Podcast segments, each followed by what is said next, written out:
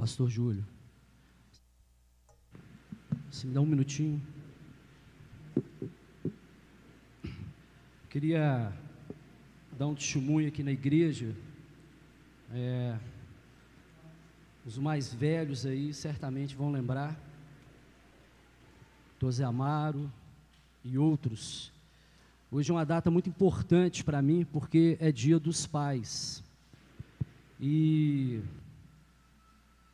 em 2000 e, 2006, 2007, não, 2005, 2006, eu tive aqui várias vezes aqui na frente, orando de joelhos, chorando, pedindo a Deus que Ele me concedesse a graça de ser pai. E aí, na época, né, eu era casado com a Jaqueline, já faleceu, e a gente tentando que ela engravidasse, que ela engravidasse, que ela engravidasse, e nada. Eu falei, Jaqueline, faz o exame, porque faz você primeiro, se não for você, sou eu, não tem escapatória. Aí ela fez, não tinha nada. Falei, bom, vou fazer. Aí eu fiz. E o exame, ele é, detectou que em 100% eu tinha 0,02% de ser pai. E eu falei, puxa vida, esse exame deu errado, eu vou fazer um exame mais sofisticado. Aí o exame mais sofisticado deu 0,01,8 tá, tá, tá. Falei, meu Deus. Aí fomos vários médicos, ah não, vai, é, tem que ser através de inseminação e etc. E eu lembro que a Jaqueline falou, não, nós vamos ter filhos de forma normal. E aí eu lembro que teve um acampamento da SEC no, no carnaval, se não me engano, né, Zamara? Acho que foi lá em Esmeraldas. E a gente fez assim uma tentativa antes de ir e tal. Aí quando chegou mais ou menos ali para março, se não me engano, cinco horas da manhã, ela acordou com um teste da farmácia. E ela falou assim para mim: Bom dia, papai. E assim, foi um dos dias mais felizes da minha vida. E aí, nove meses, nasceu Davi, que está com 14 anos hoje. E depois, para ele confirmar né, o milagre, veio a Sara e eu fiquei esse louvor todo aqui, o Espírito Santo falando no meu coração. E por várias vezes eu ia pedir o André, mas no final eu falei: não, eu, eu vou fazer isso, não sou de fazer isso. Eu acho que eu tenho tantos anos de igreja, raramente eu venho aqui na frente. Por que, que eu estou dando esse testemunho? Porque a gente tem que lembrar que o mesmo Deus lá de trás, na época de Abraão, na época de outros. É o mesmo Deus que faz milagres. Ele continua fazendo milagre. E, e, e graças a Ele eu pude é, ter essa experiência com Ele, sabe? E mais um monte de coisa. Mas eu acho que é importante para a SEC lembrar disso. Que foi através de oração aqui dentro dessa igreja que eu consegui, não um milagre, dois milagres. Se alguém acha que isso não é milagre, está enganado. E eu tenho todos os exames lá na minha casa. Então eu quero que vocês guardem essa palavra no coração de vocês. Porque Deus existe. Ele não é só um Deus de palavra, não, que a gente vem aqui e ora e acha, ah, eu vou orar para Deus e está tudo certo. Não. O Deus é o Deus que faz. É o Deus que faz. Ontem, eu estava num condomínio lá em Lagoa Santa. Eu tenho um irmão que ele foi alcoólatra por quase 40 anos. Aí ele está fazendo uma casa assim, meu Deus, uma casa de cinema num condomínio lá em Lagoa Santa. E ele é cristão, mas não é crente, não é evangélico. Ele olhou para casa, olhou para mim e falou: Meu irmão, Deus existe, eu sou um milagre. Eu sou um milagre. Então, quero falar para você que hoje, que está passando por qualquer problema que seja, eu não sei o seu problema, mas eu quero dizer para você que nós temos um Deus que é poderoso, é um Deus de milagre, um Deus bondoso, um Deus que vai cuidar de você, Ele vai cuidar da sua casa, Ele vai cuidar da sua família, Ele vai cuidar do seu negócio. Não tenha dúvida disso, não tenha dúvida. Você aí que amanhã está cheio de coisa para pagar, como é que eu vou fazer? Ora para Deus, Ele vai te dar um caminho. Você que está com algum problema de saúde, talvez você veja aqui hoje para escutar isso que eu estou falando. Deus vai te curar. Crê nisso. Eu posso falar em nome daquele Deus que eu creio, sabe por quê? Porque lá na palavra ele fala disso. Ele fala que ele tem o poder de curar. E muitos já se curaram. Então crê nisso. Você que veio aqui hoje, e talvez eu esteja falando isso tudo para você. O nosso Deus é o Deus do milagre. É um Deus de milagre, qualquer que seja a sua área. Confia nele, entrega a sua vida a ele, declare para ele que você é 100% dependente dele. Quero agradecer, pastor. Obrigado, viu? Amém.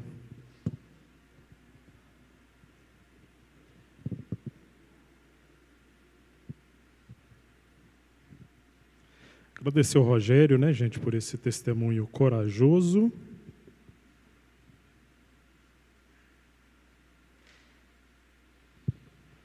Outro dia me perguntaram assim: eu posso falar um aleluia lá na igreja, no meio da mensagem, se o Espírito Santo tocar na minha vida? Pode, gente. Né? Então, se o Espírito tocou na vida do Rogério para testemunhar, que bênção que ele compartilhou a palavra com a gente. Né? Então, a gente tem que ter é, espaço para a liberdade do Espírito agindo entre nós, desde que sempre com decência e ordem, como diz lá o Novo Testamento.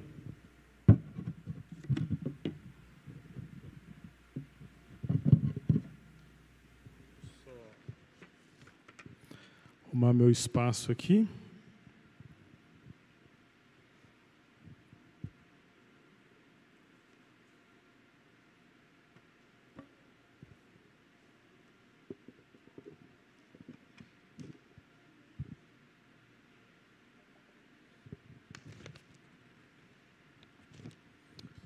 Estou é, na posição certa? Então tá bom. Pessoal, queria iniciar com a palavra de agradecimento Alessandra e a Priscila estão ali apostos. Talvez eu demore, se eu fosse você, eu sentava. É, então, olha só, eu queria iniciar com uma palavra de agradecimento. Hoje de manhã a gente é, teve aqui um café da manhã especial para os pais, promovido aí pelo pessoal do SEC Kids e também pelo pelo um grupo que está se chamando aí da Turma do Avental, que eu vou falar daqui a pouquinho o que, que é, tá? Mas isso é um tempo gostoso, precioso. É, se você é pai né, e teve aqui, eu acho que você compartilha comigo aí é, dessa bênção e desse testemunho. A gente cantou aqui que o nosso encontro é casa de Deus Pai. E é isso mesmo, né? A gente é a igreja do Senhor quando a gente está reunido aqui diante do Senhor. E a gente tem um fenômeno aí pós-pandemia, né, que é esse fenômeno da gente não ver todo mundo junto ao mesmo tempo, né? É, cada um vem num culto, numa reunião, e a gente não tem oportunidade de ver todas as pessoas reunidas no mesmo tempo. Então, eu queria incentivar você aproveitar as oportunidades que a gente tem de estar sempre presente nos cultos, gente, sempre presente nos cultos, nas reuniões, porque Deus ele fala ao seu coração, Deus fala ao nosso coração. É importante a gente estar aqui na casa, é, participando desse encontro é, que é casa do Senhor aqui na comunidade, né? Ouvir um testemunho como esse, entender aquilo que Deus está fazendo aí na vida é, das pessoas aqui, tá? É, por que, que eu vou demorar um pouquinho aqui no nosso momento comunitário para comunicar algumas coisas que são importantes para a vida da igreja aí? Nesse próximo semestre, né, a gente começou agora o mês de agosto, então a gente tem vários desafios diante de nós pela frente. Um dos desafios é esse que diz respeito à nossa nova frente, à nossa nova fachada, né? Olha só como é que ela vai ficar bonita à noite, né? testemunhando daquilo que Deus está fazendo aqui entre nós, da, testemunhando né, para pessoas que aqui tem um Deus que age, que cura, que faz milagres. Né? Então as pessoas, gente, precisam passar ali na frente, saber que a gente está aqui. É, que aqui né, há uma, uma igreja de Cristo né, que se reúne para honrar o nome do Senhor e para glorificar o nome dele. Tá? Obviamente, né, gente, que se a gente vai fazer isso tudo, isso tudo tem um custo, tá? E você tem duas maneiras de participar. Né? A gente tem um alvo aí de 35 mil reais, a gente tem 14 mil reais, tá? Mas graças ao bom Deus, a gente tem possibilidade de fazer a reforma aí até o final do ano, tá? E eu gostaria de ouvir o nosso tradicional ru-ru. Foi fraquinho, né? Vamos de novo? Deu uma melhoradinha, né? Próxima vez a gente vai melhor. Ué, o Ruhu tirou a. Fui eu? Foi não. Foi não. É, enfim, né, você tem duas maneiras aí de participar. A primeira delas é contribuindo com ofertas específicas para esse fim, tá? Voltou. Então, você tem recebe no seu celular né, as contas bancárias da SEC.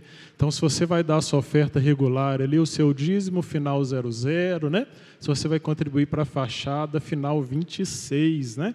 Que são 26 anos de SEC, a gente vai saber que é uma oferta específica para isso, tá? Como é que a gente vai fazer isso até o final do ano?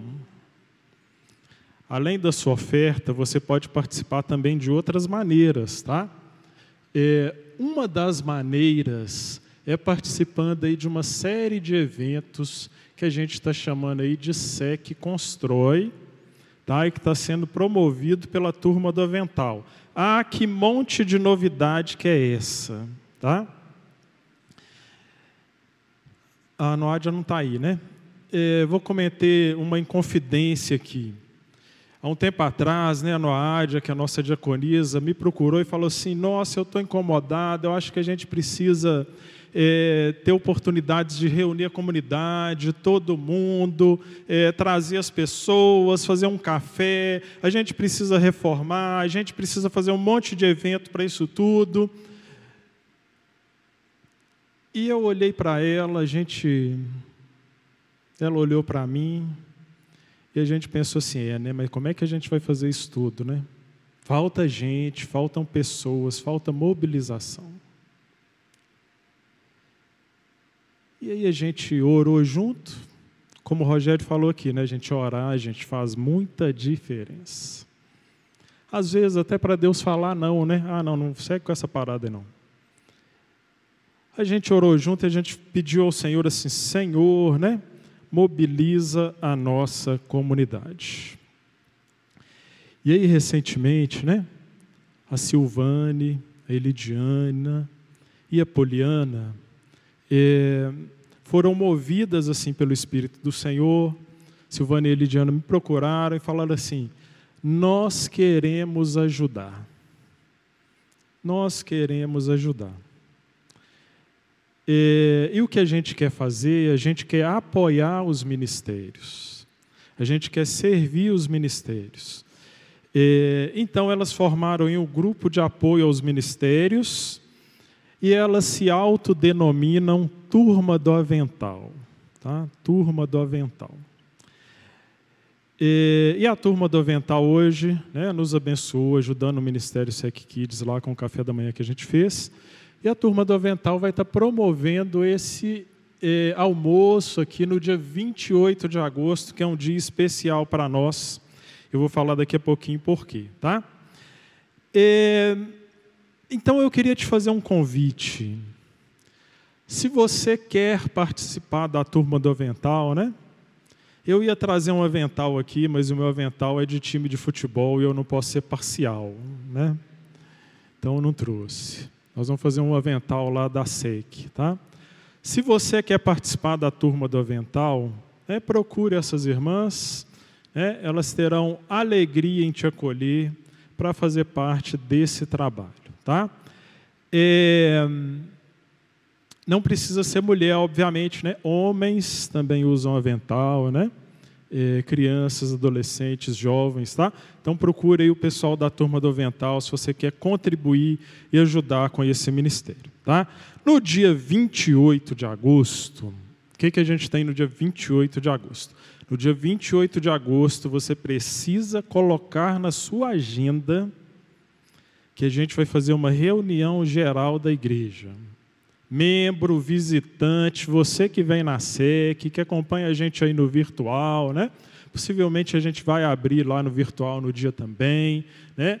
Esse é o dia em que a gente vai promover um grande alinhamento né, a respeito de como a SEC está andando, né, como os ministérios estão se organizando e reestruturando. Então você precisa estar tá aqui dia 28 de agosto, às 10 horas da manhã. Tá? Então anota na sua agenda e venha participar aqui conosco no dia 28 de agosto. Ah, eu tenho dúvidas.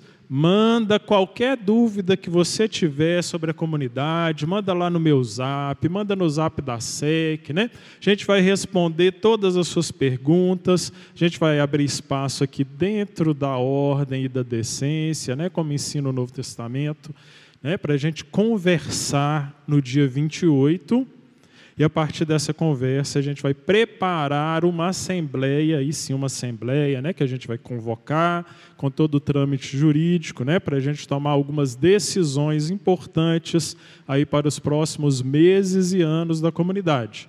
Mas a gente antes precisa fazer esse alinhamento aí lá no dia 28 de agosto, tá?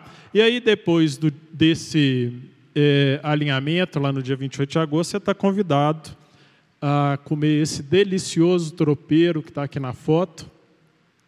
Segundo o pessoal, vai ser mais gostoso do que esse que está aqui. Mais bonito, mais gostoso e melhor. Tá?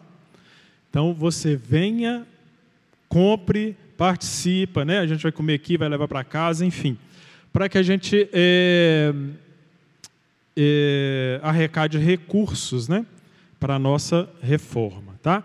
No dia 28, eu vou explicar, né, a gente vai compartilhar com os irmãos aí de que maneira será possível a gente fazer tudo até o fim do ano, tá? Deus está fazendo milagres e a gente vai compartilhar esses milagres aí com você.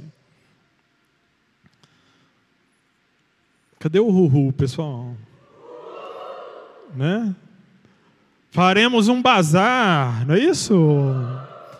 Quem é da SEC das antigas aí sabe que essa é uma tradição da comunidade que foi interrompida ali pela pandemia, né? Então, no dia 1 de outubro, a gente vai promover um bazar aqui, né? A gente está se estruturando aí para se organizar. É, mas você já pode procurar aí a Silvânia, a turma do Avental aí, né, Elidiana, Poliana, e a gente vai, né, começar a recolher aí as suas é, doações. Eu ia falar uma coisa errada aqui, mas doação é melhor. Né? As suas doações né, para o bazar. Então, aquilo que você tem na sua casa lá, que você não está usando, né, que pode abençoar a vida de alguém, traga para a gente aqui. É, quem conhece aí o Bazar das Antigas, né, a gente abre o bazar para toda a comunidade, né?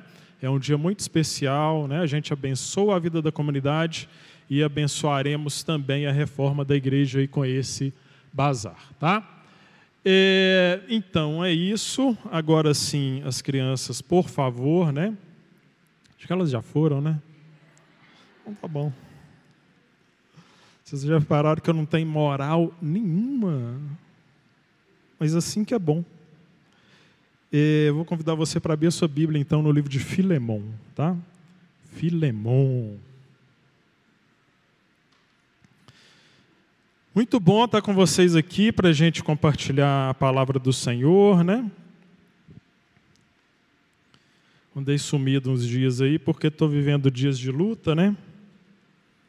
Mas é o que a gente cantou aqui, né? Marcharemos com coragem.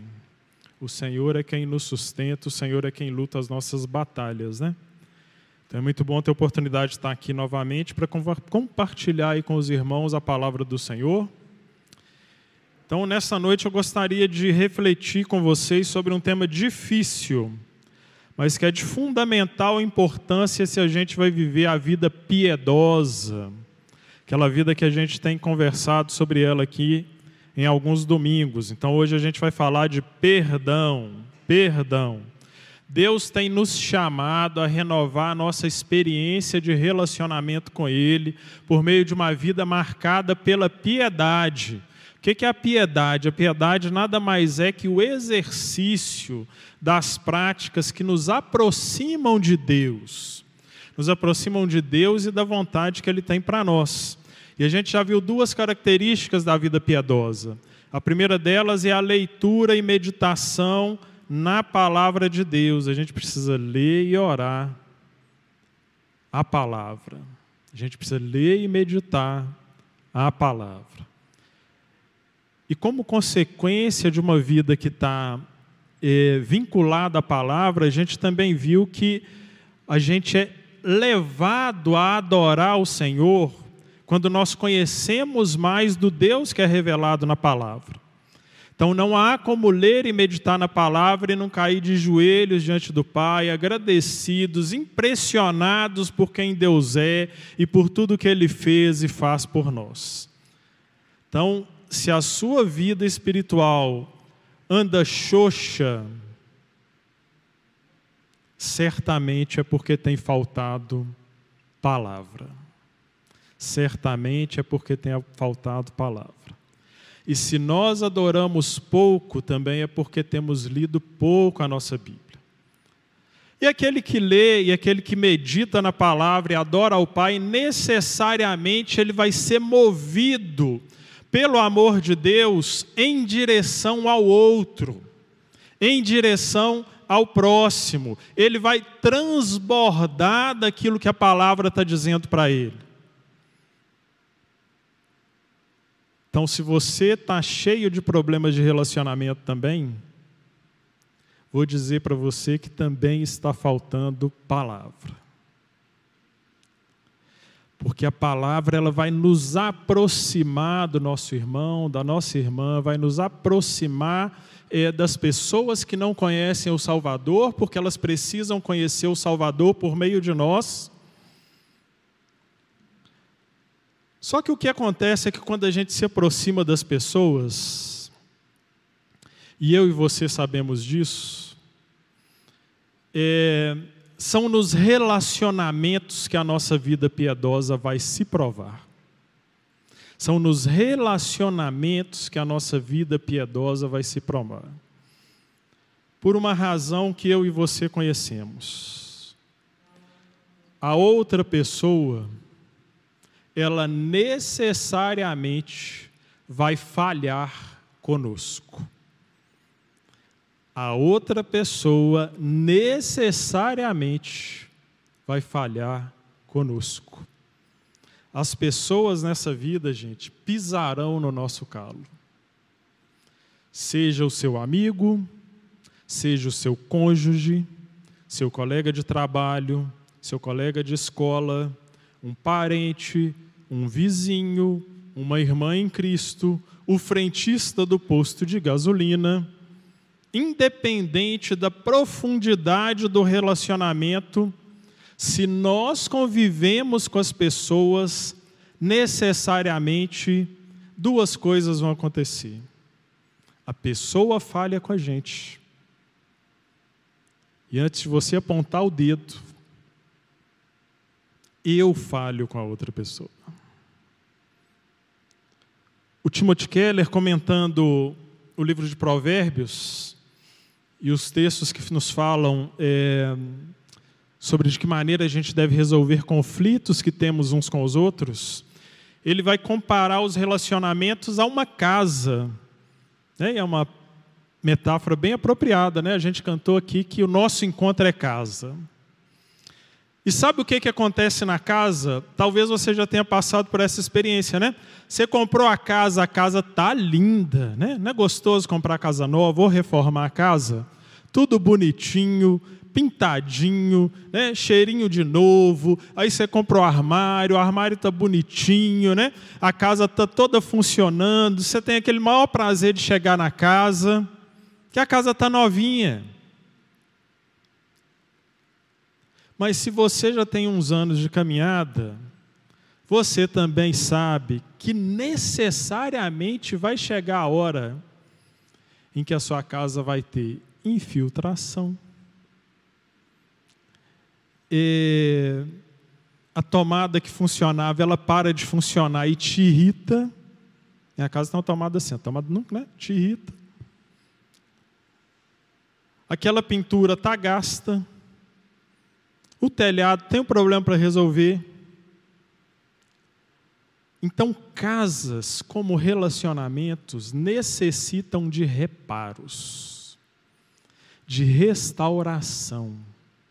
A gente que é casa, vira e mexe, a gente precisa uns com os outros de reparo e de restauração para viver a vida piedosa. E o que a gente tem aqui nesse livro, que a gente vai ler agora aqui, que é Filemão, a menor e mais breve carta de Paulo, são apenas 25 versículos. É uma situação em que a ordem de uma casa foi rompida, porque houve um problema entre Onésimo e Filemão. Houve um problema entre Onésimo e Filemão. E essa carta, ela traz três atores. E a gente vai fazer a leitura da carta, né? o nosso tempo aqui é curto, não tem tempo da gente entrar em todo o detalhamento da carta. Né? É, não é uma escola bíblica.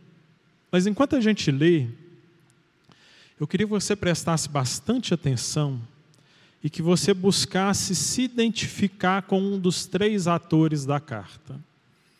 Na carta nós temos Filemão, o ofendido, nós temos Onésimo, o ofensor. Onésimo, então, é o que pisou na bola. Filemon é o que teve o calo atingido. E nós temos um outro sujeito que é Paulo, o conciliador, o pacificador. E nos relacionamentos, quando a gente precisa restaurar as casas, Normalmente a gente vai estar num desses três papéis.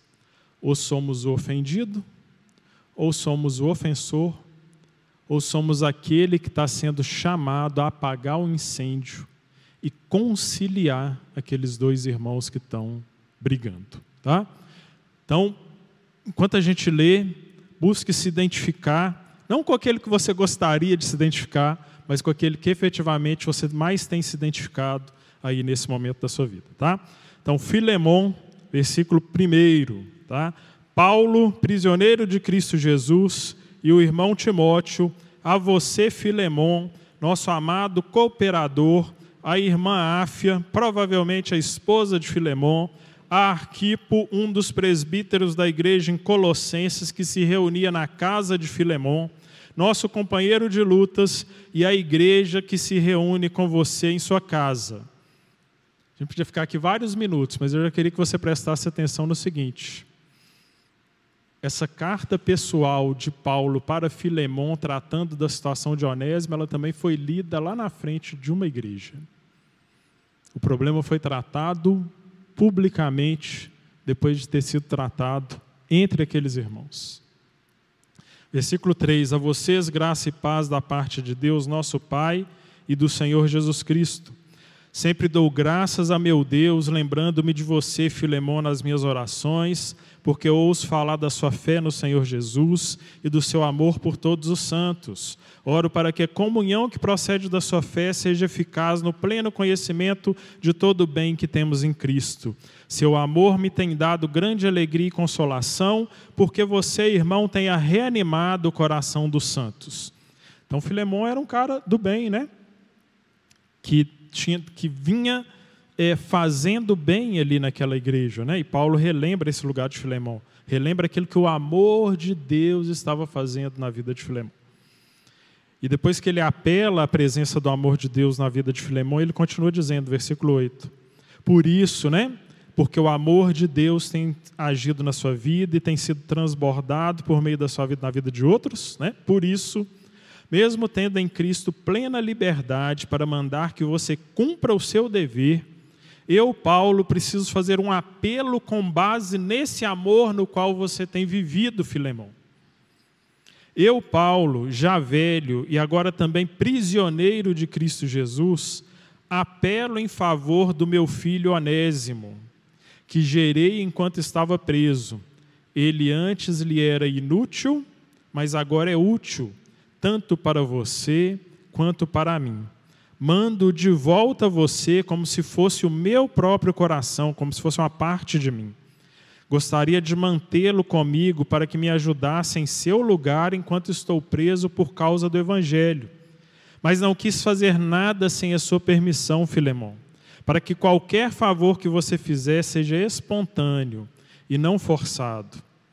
Talvez Onésimo tenha sido separado de você por algum tempo, para que você o tivesse de volta para sempre, não mais como escravo, mas acima de escravo, como irmão amado. Para mim, ele é um irmão muito amado, e ainda mais para você, tanto como pessoa como cristão. Assim, Filemão, se você me considera companheiro na fé, receba Onésimo como se estivesse recebendo a mim se Onésimo prejudicou em alguma coisa ou lhe deve alguma coisa, ponha na minha conta. Eu, Paulo, escrevo de próprio punho, eu pagarei, para não dizer que você me deve a própria vida.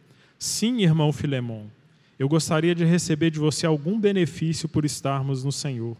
Reanime o meu coração em Cristo. Escrevo-lhe certo de que você me obedecerá, sabendo que fará ainda mais do que lhe peço. Além disso, prepare-me um aposento, porque graças às suas orações, espero poder ser restituído a vocês. Epáfras, meu companheiro de prisão por causa de Cristo, envia-lhe saudações, assim como também Marcos, que Paulo já tinha tido um problema com ele, estava reconciliado. Aristarco, Demas, que Paulo viria a ter um problema com ele, Demas abandona, vai abandonar Paulo né, em poucos anos. E Lucas, né, o autor de Atos e de Lucas, meus cooperadores. A graça do Senhor Jesus seja com o espírito de vocês. Amém? E eu vou orar pedindo que o Senhor nos conduza na reflexão da palavra. Enquanto eu oro, eu gostaria de convidar você a orar também, pedir o Espírito Santo de Deus que quebrante o seu coração aí ao longo dos próximos 20 minutos dessa mensagem e te ilumine quanto a uma dessas três situações. Você tem sido ofensor, ofendido, ou tem sido chamado a promover a reconciliação. Senhor, nosso Deus e nosso Pai, graças nós te damos, Senhor, por tua palavra que foi lida. Graças nós te damos, Pai, pela oportunidade que temos agora de, por meio do teu Santo Espírito, fazer a exposição aqui das verdades da tua palavra. Então, Pai, que teu Santo Espírito possa falar por meio da minha voz, Pai, aquilo que o Senhor tem para essa comunidade, para cada vida que está reunida aqui nessa noite. O Senhor já tem falado, Pai, já tem falado por meio dos louvores, do testemunho que a gente ouviu aqui, Pai. O Senhor tem falado por meio do nosso momento comunitário, agora fala por meio da tua palavra, Pai. Que a tua palavra encontre corações receptivos e dispostos a serem transformados e modificados por aquilo que a tua palavra nos ensina. Essa é a nossa oração, em nome de nosso Senhor Jesus Cristo. Amém. Amém? Pessoal, falta de perdão é um mal característico dos nossos relacionamentos. Se você for sincero, a gente tem muita dificuldade de perdoar e a gente tem muita dificuldade de pedir perdão para a pessoa eh, com quem nós falhamos. Quando a gente tem problema com alguém, né, normalmente a nossa oração é mais ou menos como a oração que a Rita Lee faz uma canção que chama Reza.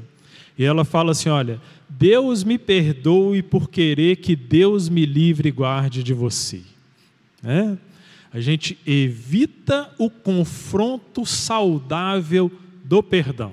Porque o perdão, gente, exige que a gente encare o próximo, olhe olho no olho para resolver a situação que gerou o desentendimento, tá?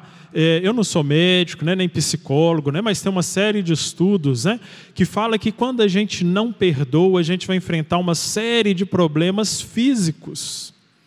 Reação alérgica, dor muscular, dor no corpo, enxaqueca prolongada, hipertensão, até depressão. E em muitos momentos a gente tem aquele diagnóstico físico mas o que está por trás daquele diagnóstico físico que precisa ser tratado né, com as armas eh, físicas que a medicina e a psicologia têm para a gente, né, as armas físicas e emocionais, mas em muitos momentos há uma barreira espiritual que precisa ser quebrada. Que é entender que aquilo que a gente está passando é fruto da falta de perdão nas nossas vidas, da incapacidade de perdoar e da incapacidade é, de pedir perdão. E aí, nessa hora, eu lembro de um ditado popular que ele diz assim: guardar ressentimento, ou seja, não perdoar, é como tomar veneno e esperar que a outra pessoa morra. Então, situações, casas que não estão sendo reparadas nos relacionamentos, quando a gente guarda mágoa, quando a gente guarda ressentimento, a gente está tomando um veneno e esperando que o outro lá que a gente tem o problema é que morra, mas quem vai morrer é a gente. Seja você o ofensor, seja você o ofendido. Então, diante de uma situação que exige reparação, nós precisamos lidar com essa realidade de que perdão é algo exigido de nós. E o perdão que é exigido de nós, eu costumo dizer que se chama perdão infinito. O André compartilhou aqui o texto lá de Mateus capítulo 18, né? Aquilo ali é uma história de perdão infinito. E aqueles princípios lá de Mateus capítulo 18, eles estão representados aqui nessa carta, em que a gente tem o ofendido Filemão, o ofensor Onésimo e o pacificador Paulo. E eu queria pensar brevemente com você nesses três atores, começando do cara que a gente joga pedra. Que a gente joga pedra no ofensor, né? Safado, danado, pisou na bola. E aí a pessoa que pisa na bola contra a gente, o que, que a gente acha que ela merece? Né? Castigo, condenação, prisão, né? Mata ele, prisão perpétua, né? Poderia entrar nas questões polêmicas aqui, não vou entrar, tá? Mas a gente é, julga sempre o ofensor. E quando a gente lê a carta, e se lembra de quem é Onésimo, é, talvez depois que eu falar aqui sobre quem é Onésimo, você vai estar assim, mas esse Onésimo é danado, ele devia ter sido colocado lá na cruz e posto F na, na testa dele de fugitivo. Então, quem é Onésimo? Né, o pivô da história. Onésimo é quem ofendeu Filemão e foi em favor dele que Paulo escreveu a carta. Então, Onésimo, que era um nome muito comum dado aos escravos, e aqui a gente precisa fazer um negócio que eu vou chamar aqui de disclaimer. Tá? O que é disclaimer? Tá? Disclaimer é uma palavra em inglês é, que é usada em contratos jurídicos para dizer coisas que a gente vai fazer e coisas que a gente não vai fazer. Então eu não tratarei aqui do tema da escravidão. Tá? Onésimo era um escravo, nossa, que situação injusta. Né? e Paulo não falou nada, Paulo não condenou. Ele nem condenou, nem absolveu, nem absolveu, perdão. E a gente precisa entender que estamos falando de contextos diferentes daquele que vem na nossa cabeça quando a gente pensa de escravidão.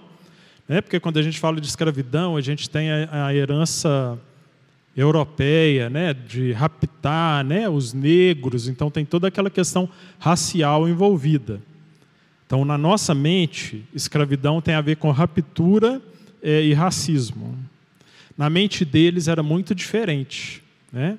Lá era uma questão econômica e de nascimento. Então era muito diferente, escravidão daquele era diferente, o contexto era diferente do contexto que, que vem à nossa mente, tá? É, então, esse é um exercício que a gente precisa saber fazer, né? Quando a gente está é, tá diante de um contexto, de uma palavra, de um conceito, a gente precisa entender exatamente do que ele está dizendo. Tá? Então, a gente não vai tratar aqui da escravidão, né? se era justo ou não que Onésimo fosse escravo de Filemão. Esse é um fato dado na carta. E Onésimo, o escravo de Filemão, é, que servia muito provavelmente como um empregado doméstico, era alguém que estava dentro da casa de Filemão, provavelmente ele era um mordomo de Filemão. O texto, né, tamanho carinho que Filemão eh, demonstra pelas pessoas, nos leva a crer né, que Onésimo ele possuía ali dentro da casa, mesmo na condição de escravo, um lugar de mordomo, um lugar de alguém que tinha privilégios dentro da casa. Tá? E, e, possivelmente era uma casa grande, porque Filemão era um homem de posses, né? Paulo diz assim no final da carta: Filemão, separa o meu aposento, separa o meu quarto aí, quando eu sair da cadeia, espero estar com vocês aí na sua casa, tá? Então, como um servo doméstico, onésimo, né? Era alguém que partilhava da intimidade da casa, que gozava da confiança do seu senhor. E o texto dá a entender né, que Filemão era um senhor generoso, amoroso, razoável, né? E talvez havia até algum tipo de afeição ali entre Onésimo e Filemão. Afinal de contas, Filemão havia eh, entregado nas mãos de Onésimo a mordomia eh, da sua casa. Então, Onésimo, gente, ele era um cara gente boa.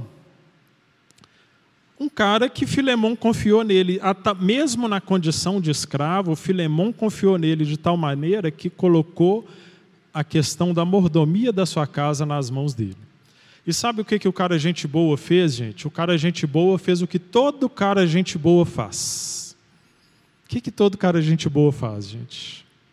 Hã? Falha né? falha. E Onésimo falhou com Filemão. E a falha de Onésimo, tá, gente, não é, é não foi uma falha pequena, tá? É, foi uma falha grande. Muito possivelmente, é, Onésimo roubou o seu senhor Filemão. E ele não roubou pouca coisa, não, porque ele fugiu para o lugar mais longe que ele podia fugir. Ele fugiu lá, ele saiu de Colossos, provavelmente, para a capital do império, que era Roma, para a metrópole daquele tempo. É igual acontece nos nossos dias aqui, né? O sujeito está lá no interior de Minas, na cidadezinha lá, rouba o carro, não sei mais o quê, né? Mata a mãe, e aí o cara vem para Belo Horizonte, procura emprego, né? Trabalha de pedreiro, né? A gente tem um irmão aqui da igreja que um dia descobriu que o pedreiro que estava na casa dele tinha sido preso, né? Então Onésimo fugiu, porque não era pequeno o prejuízo que ele tinha dado para Filemão.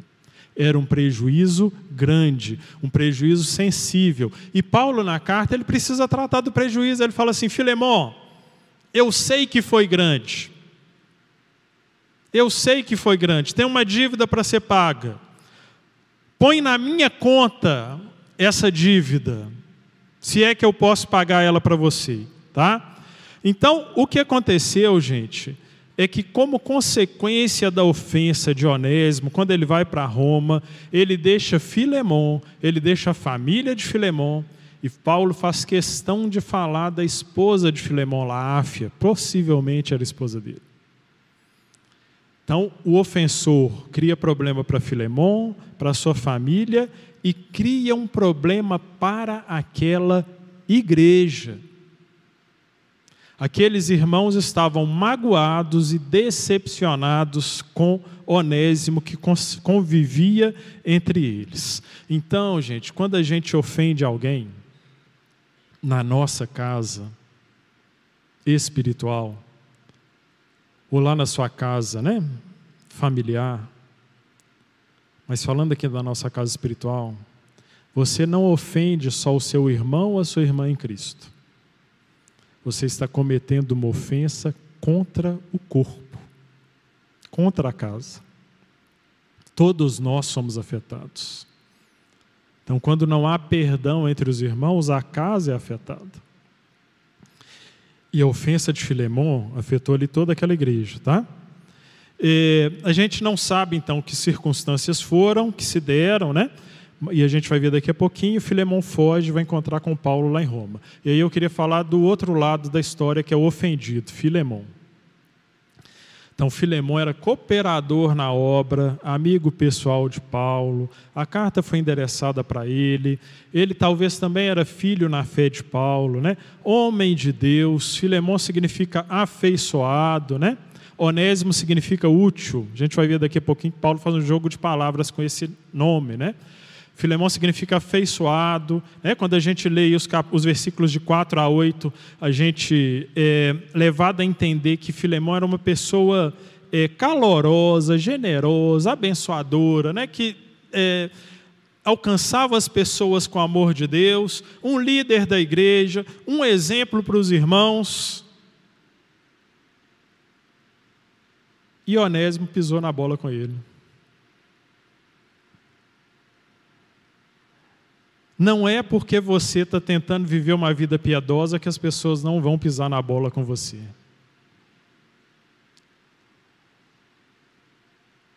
E aí talvez você pense assim, caramba, esse onésimo é do mal, hein? O cara era gente boa, Filemon. Ele precisava ter roubado o cara. Homem de Deus, da igreja, recebia a igreja na casa dele lá, ele tinha que fazer essa palhaçada com o Filemon. Ele fez. Então, seja qual for a nossa condição dentro da casa, em algum momento a gente vai ser ofendido. Em algum momento a gente vai ser ofendido. E Filemão foi ofendido. E a gente não sabe quanto tempo se passou desde a ofensa de Onésimo até que Paulo escreve essa carta para Filemão. E aí a gente vai para o terceiro ator. Paulo. A gente acha que Paulo é o maior bravão, né? Não é isso? Paulo, bravão. Isso é... Tá. O bravão, gente, agiu como bombeiro entre Filemão e Onésimo. Ele foi o pacificador. O pacificador. Provavelmente, né? Ele está lembrando lá de Mateus 5,9, se eu não me engano, é bem-aventurados pacificadores, porque deles serão o reino de Deus. 2 Coríntios capítulo 5 fala que nós que fomos alcançados pela fé em Jesus, a gente recebeu um ministério. Qual que é o ministério que a gente recebeu que está escrito lá? O ministério da reconciliação. Só que a gente é intrometido. Normalmente, quando alguém conta de um problema que está tendo com o irmão, a gente toma um lado. Né? A gente toma lado. Nossa, não é possível que esse irmão fez isso com você. E o que, que a gente está fazendo? A temperatura está subindo. E a gente está colocando mais lenha na fogueira. Porque a gente não ouviu ainda o outro lado. Mas a gente, ah, não, mas é meu amigo, é meu irmão, eu caminho com ele todo dia na avenida e tal, me contou essa história, eu confio nele. Sim, mas o seu papel não é de tomar as dores dele. O seu papel, na hora que a sua irmã, o seu irmão em Cristo, te conta que o fulano pisou no calo dele, é o papel de Paulo promover a reconciliação entre aqueles dois irmãos. Você não fica de tititi. Tititi que fala, né? Antigamente fala tititi, né? Você fica de falação, conversinha, rendendo assunto. Você age em prol da reconciliação. Você age como pacificador, e é isso que Paulo está fazendo aqui. E, gente, não era qualquer situação, era uma situação extremamente delicada. Então, Paulo pede perdão, pede que Filemão perdoe Onésimo de um crime que Onésimo havia cometido, e os escravos que fugiam eram crucificados, era colocado um F na testa dele, né, de fugitivos né, para é, inibir outros escravos de fugir. Então havia uma dívida que Onésimo precisava pagar para Filemão. E Paulo trata da restituição, a gente vai ver aqui. Mas Paulo está falando assim, Filemão, a dívida é grande, mas perdoa, perdoa esse crime. Implicitamente, Paulo também falando assim, ó, perdoa o meu crime porque Paulo deu guarida e proteção para um escravo fugitivo. Aí, gente, imagina o encontro de Paulo e Onésimo na prisão, né? A gente não sabe em que circunstâncias se deram isso. E eu adoro, gente, eu adoro o versículo 15. Adoro o versículo 15. Porque o versículo 15 tem um talvez. Talvez. Filemão, talvez tudo isso aconteceu para que você entendesse o que Deus está fazendo na sua vida, o que Deus está fazendo na igreja de Colossos, o que Deus está fazendo na vida de Onésimo. E esse talvez de Deus, ele move as nossas vidas. Porque a gente não sabe que tipo de circunstância foi, mas o danado do Onésimo acabou preso lá em Roma. E ele calhou de estar na mesma cela que o apóstolo Paulo estava. E a gente não sabe, mas talvez Paulo já tivesse visto Onésimo na casa de Filemão, talvez não. É, mas o fato é que de repente, né, Paulo está ali diante de Onésimo e os dois começam a falar de Filemão. Você fez isso com ele, cara? Paulo não passou a mão na cabecinha de Onésimo, não, gente. Paulo mostrou para Onésimo onde ele tinha errado e onde ele tinha falhado. De tal maneira que Onésimo se converte ao Senhor Jesus Cristo na prisão. Porque Paulo investiu do seu tempo na vida do ofensor o ofensor merece o nosso envolvimento com a vida dele. Paulo podia ter feito beicinho, né? Caramba, onésimo, seu é, traidor, Filemon, ó, meu coraçãozinho para Filemon, amigão meu, separa um quarto lá na casa dele toda vez que eu fiz viagem missionária para lá. Você, Onésimo, fez isso com ele? Mas sabe o que, que Paulo faz? Paulo certamente confronta o pecado de Onésimo, mas fala assim: Onésimo, Deus precisa te tratar. Deus precisa tratar o seu coração. E Deus precisa tratar o seu coração, Onésimo, para que você volte e peça perdão para Filemão por aquilo que você fez na vida dele. E certamente, se Paulo agora está mandando Onésimo de volta para Filemão, é porque Paulo está entendendo que o ofensor foi trabalhado por Deus de tal maneira que agora ele pode se colocar diante do ofendido e pedir perdão por aquilo que ele fez. Só que o que que Paulo faz, gente?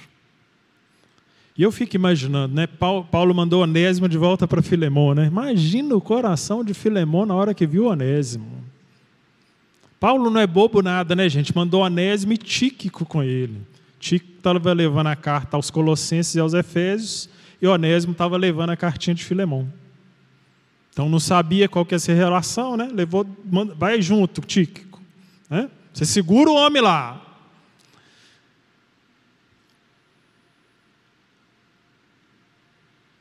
E aí Onésimo entrega a carta. E Filemão lê essa carta que a gente leu aqui.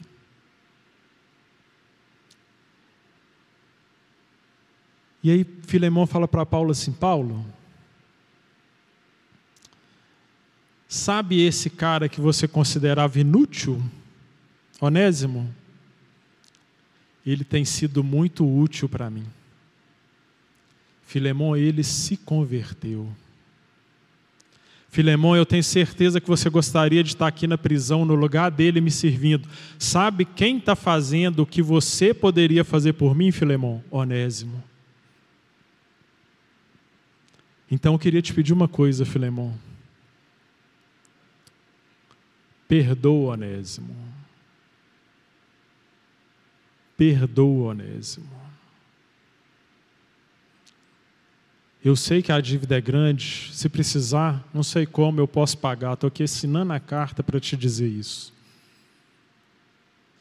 Mas perdoa, Onésimo. Perdoa, Onésimo. Aí você vai me perguntar: Filemão perdoou ou não perdoou Onésimo? Porque a carta não conta. Muito possivelmente, né, gente? Perdoou, senão a carta não estava aqui. Né? E ele não só perdoou, gente, mas depois que ele perdoa, a carta é lida na igreja, na presença de Onésimo. Porque Onésimo também havia ofendido todos aqueles irmãos. E aí tem algumas coisas que me chamam a atenção na história. E eu queria aplicar essas coisas à nossa vida piedosa. Primeira coisa delas é a seguinte: a gente não é melhor do que ninguém, né, gente? Não é porque o cara é o ofensor que você é melhor do que ele, não.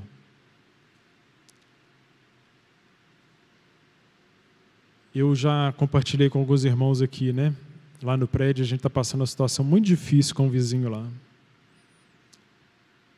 E o meu coração, a gente estava se enchendo de ódio contra o cara. Ódio.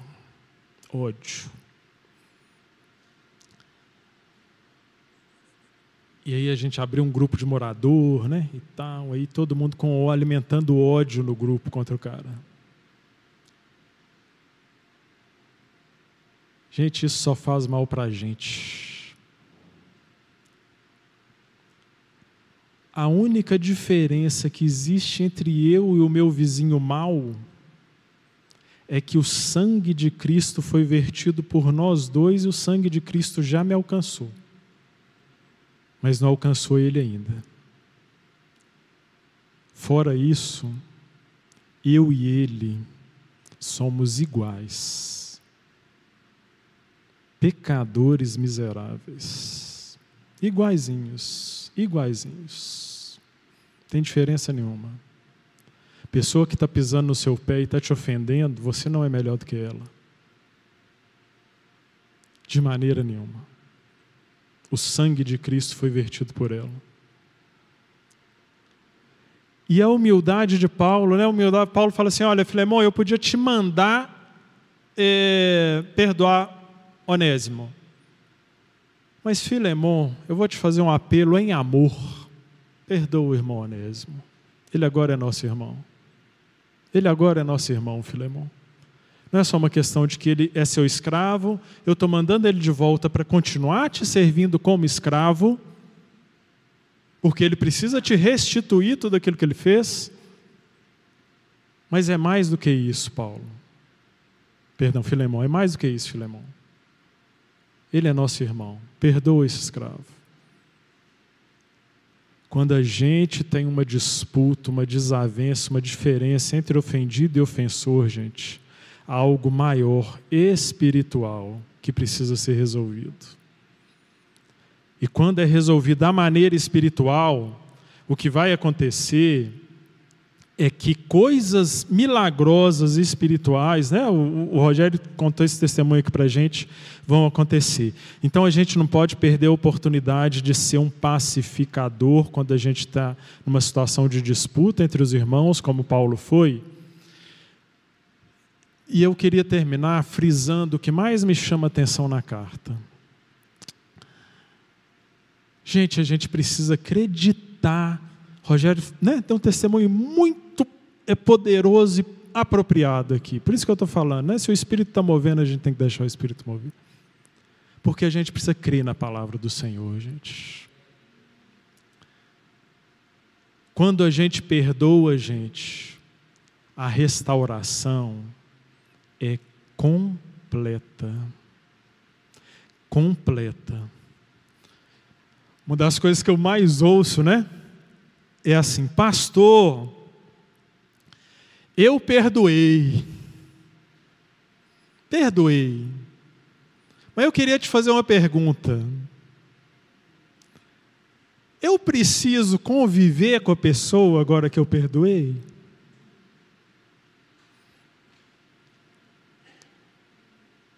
E se essa é a sua pergunta, eu ouso te dizer que não tem perdão aí ainda não. Ah, mas você não sabe o que a pessoa fez comigo. Gente, o André leu aqui a, a parábola, né? Do servo impiedoso. O cara devia uma grande quantidade de moedas. Na NVT fala lá 70 milhões de moedas de prata. Aí ele foi perdoado, perdão infinito. O outro devia para ele 100 moedinhas. Sabe o que, que ele fez? Essa pergunta cretininha aqui, eu tenho que continuar convivendo com ele? Ele não perdoou. Ah, mas é difícil. Eu, e eu reconheço que é um processo, né, gente? A depender do que aconteceu, talvez a gente sim precise passar por um processo de reaproximação. Mas perdão e reconciliação, a cura é completa de você andar abraçadinho com o onésimo do seu lado. Sabe por quê, gente? A tradição cristã diz que Onésimo foi o bispo, anos depois, Onésimo se transformou no bispo da igreja de Éfeso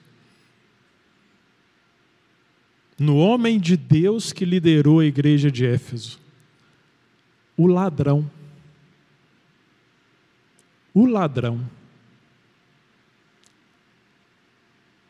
Por que, que Deus fez isso na vida dele? Porque o ofendido perdoou o ofensor. Gente, o perdão tem um poder gigantesco e milagroso na vida da gente. Quando a gente libera esse perdão. Quando a gente permite que Deus trate o nosso coração de tal maneira que a gente entende que aquilo que a outra pessoa fez por nós não é nada, nada, nada perto do perdão que nós recebemos de Jesus Cristo na cruz. Mas a gente é como Pedro, né, gente? Lá no capítulo 18 de Mateus, o que, que acontece? É, Jesus deu toda a regrinha ali, né, que a gente como igreja precisa conhecer. Se o seu irmão pecar contra você, vai lá, conversa com ele. Se não der certo, chama mais um, chama dois, chama três, vai na igreja, expulsa da igreja se não resolver. E aí Pedro estava ouvindo aquilo tudo, né? Aí Pedro, ele fez igual aquele aluno gaiato faz quando o professor, na sala de aula, né, a gente tem irmãos aqui professores, eu era aluno, sou aluno, né? E eu gosto de fazer trabalho de escola, essas coisas todas, né? Sou, né? Tento ser bom aluno, eu gosto de estudar. E aí o professor, né? Todo professor faz isso, num determinado momento, né? Fala, fala, fala, explica, explica a matéria. É Jesus, lá em Mateus capítulo 18. Explica, não, vai lá, perdoa, chama o cara, não sei o quê, né? Faz o trabalho aí, meu filho. O tema do trabalho é esse, né? Você vai entregar o trabalho dia tal, né? Olha que tema legal para você aplicar aí os conhecimentos da disciplina, né? Mas sempre tem um gaiato, não tem, gente? Se for online, se for virtual, sempre vai ter o gaiato, que é aquele que fala assim: professor, quantas páginas esse trabalho aí tem que ter? Quantas páginas esse trabalho aí tem que ter? Porque o cara sacou, gente, que é o seguinte: já que eu tenho que fazer esse troço aí, qual que é o mínimo que eu preciso fazer? Tá bom, de repente tem gente interessada mesmo em né, fazer o melhor trabalho e tal, mas na maior parte das vezes não é, né? É Pedro, gente, lá diante de Jesus, quando ele fala assim: Jesus, quantas vezes eu tenho que perdoar? Sete vezes, Jesus. Porque era o número da perfeição no judaísmo, né? Pedro ainda tentou tirar onda com Jesus. Eu sou espiritual, Jesus, perdoou sete vezes. É o aluno gaiato, que quer saber quantas páginas o trabalho tem. Então Pedro está falando assim: tá bom, Jesus, eu tenho que perdoar. Qual que é o mínimo que eu tenho que te fazer de perdão? E aí, na sequência, Jesus conta a parábola. E fala assim para Pedro e fala assim para a gente: sabe, não é uma questão de quantas vezes. É uma questão que, indiferente daquilo que o ofensor fez contra você, o perdão é infinito, você precisa perdoar. Para o seu próprio bem e porque eu te perdoei um dia. Que é o que Paulo diz para Filemão: Filemão, você é meu filho na fé, você me deve essa aí, ó. Você vive na fé por causa de, da, da, pregação da minha da palavra na sua vida que eu fiz. Perdoa o cara. Perdoa o cara. Então, pessoal, eu queria te convidar a não ser como o aluno gaiato não fica perguntando para Deus quantas páginas você tem que escrever, não. Faça o trabalho direitinho. Perdoa. Perdoa. Então, se nessa noite você é ofendido, perdoa quem te pedir perdão. Perdoa de verdade. Sabe o que é mais impressionante na instrução de Jesus lá em Mateus 18? É que ele fala assim: olha, se o seu irmão fizer algo contra você, se o seu irmão te ofender, vá você ofendido procurar o ofensor. Então, nessa noite, se alguém te ofendeu, se coloque na posição do ofendido que vai perdoar. Procura a pessoa para resolver a situação. Se você é o ofensor, Deus está te chamando para tratar coisas na sua vida que precisam ser tratadas, você precisa se abrir ao que o Senhor trate a sua vida. E vai pedir perdão para quem você ofendeu.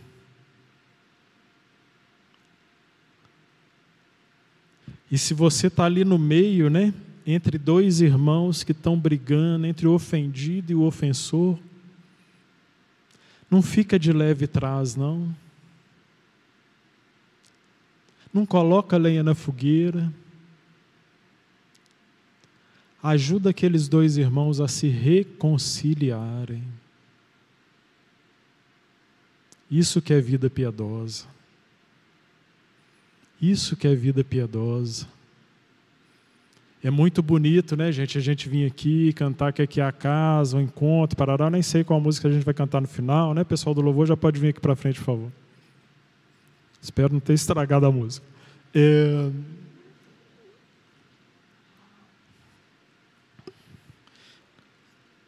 E aí, enquanto o pessoal do louvor vem, eu queria te convidar só a fechar seus olhos agora. E eu queria te dar a oportunidade de se colocar diante do Senhor no papel que o Espírito Santo te moveu a enxergar na sua vida hoje. O Espírito te mostrou que você é o ofensor.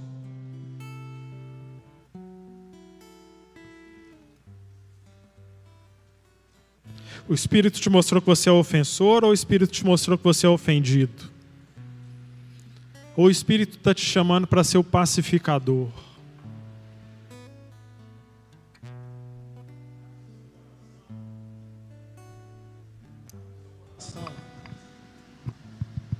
Abre o seu coração para que o Espírito Santo do Senhor possa falar aí na sua vida nessa hora, né? Se você ofendeu, peça perdão a Deus. Peça perdão a Deus e depois saia daqui disposto a procurar aquele a quem você ofendeu e pedir perdão para ele. Disposto a restituir tudo aquilo que você tirou da vida dele. Se Deus está te mostrando que alguém te ofendeu e que você é ofendido, peça o Espírito Santo do Senhor para te dar a capacidade de perdoar completamente e dizer assim: não, não precisa pagar a dívida, não, está cancelada, eu te perdoo.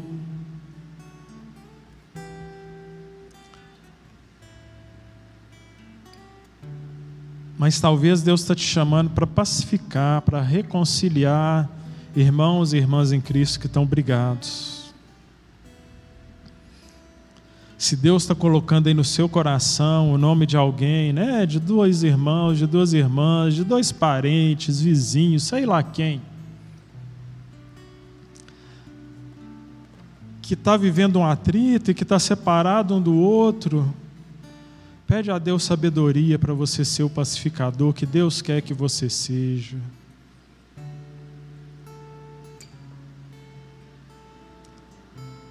Vamos ficar de pé, a gente vai cantar agora. E enquanto a gente canta, eu vou pedir que o Espírito Santo toque aí a sua vida e fortaleça no seu coração a atitude que você precisa tomar essa semana, seja como ofensor, seja como ofendido, seja como pacificador.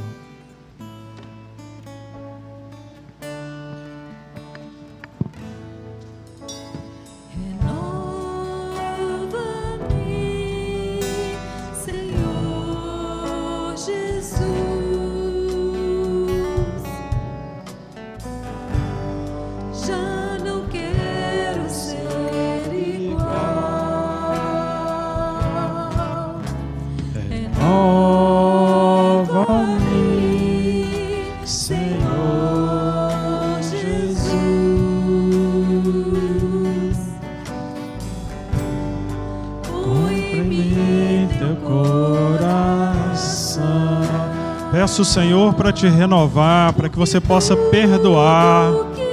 Peço o Senhor para te renovar, para que você possa pedir perdão. Peço o Senhor para te renovar, para que você seja um pacificador.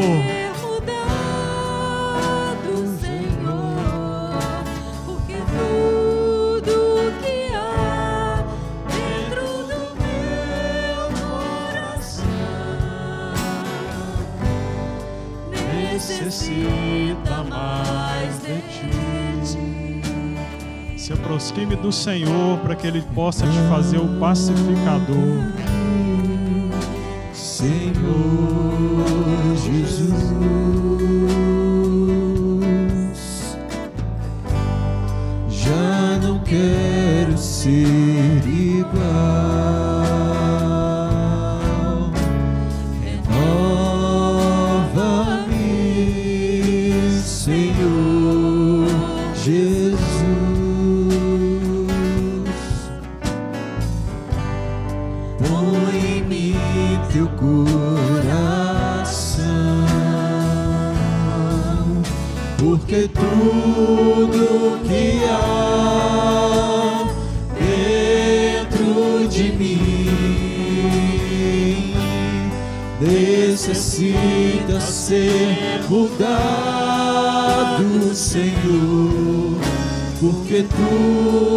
Tudo que há dentro do meu coração. Necessita de ti, porque tudo que há dentro de mim necessita ser mudado,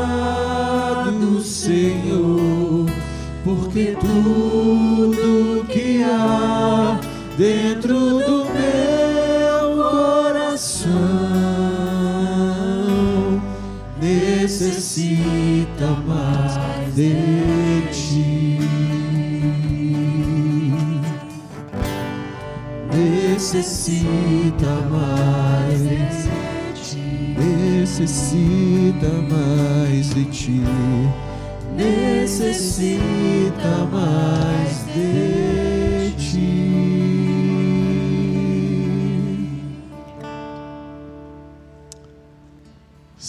nosso Deus e nosso Pai, nós precisamos, Senhor, que Teu Santo Espírito nos ajude a crer na restauração completa da casa, Pai. Pai, que Teu Santo Espírito nos ajude a ser perdoadores, Pai. Pai, que Teu Santo Espírito nos ajude a nos mover em direção a quem ofendemos e pedir perdão. Pai, que teu Santo Espírito faça de cada um de nós aqui pacificadores, Senhor, reconciliadores.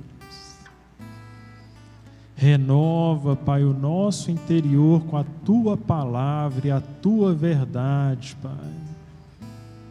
Para que nós acreditemos, Pai, em perdão completo, Senhor. Perdão que restaura perdão que transforma o ofensor em bispo de uma igreja, Pai. Talvez, Pai, talvez, como diz a tua palavra, estamos envolvidos, Senhor, em situações difíceis, Pai. Porque é algo que a gente não vê ali, Pai, mas que só vai se manifestar em sua plenitude quando a gente perdoar, Senhor quando a gente pacificar. Então renova, Pai, o nosso interior com a tua palavra, Pai. Não deixa a gente ser aluno gaiato, não, Senhor. Não deixa a gente escrever aquele trabalho mequetrefe de dez páginas, não, Senhor. Ajuda a gente a fazer a nossa parte bem feita, Pai, perdoando perdoando, Senhor, pacificando, para que a gente possa experimentar, Senhor, a bênção, Pai, de olhar para aquela pessoa que nos ofendeu, Pai, e perceber, Pai, que por causa do perdão que nós derramamos na vida dela, ela foi transformada pelo poder de Jesus atuando na vida dela, Pai. Pai, muito obrigado, Senhor, porque Cristo morreu na cruz para perdoar os nossos pecados. Nós não merecemos, Senhor. A gente devia 70 milhões de moedas de prata, a dívida era impagável. E o Salvador, Pai, pagou o preço na cruz por nós, Pai. Que essa verdade nos alcance e que essa verdade nos transforme. É a nossa oração, Senhor, em nome de Jesus. Amém. Que a graça do Senhor Jesus, o amor de Deus o Pai, a comunhão, a consolação do Espírito Santo do Senhor sejam presentes em nossas vidas nessa semana que iniciamos hoje, aqui na casa do Senhor, diante do Senhor. Amém. Deus abençoe. Pessoal, tem um cafezinho lá embaixo. Né? Vamos embora, dê um abraço aí no seu irmão. É, hoje a gente tem aqui o Fabrício, a Lu e a família com a gente, depois de várias semanas, né? Esse é o um abraço aí no Fabrício também, né? no pessoal dele.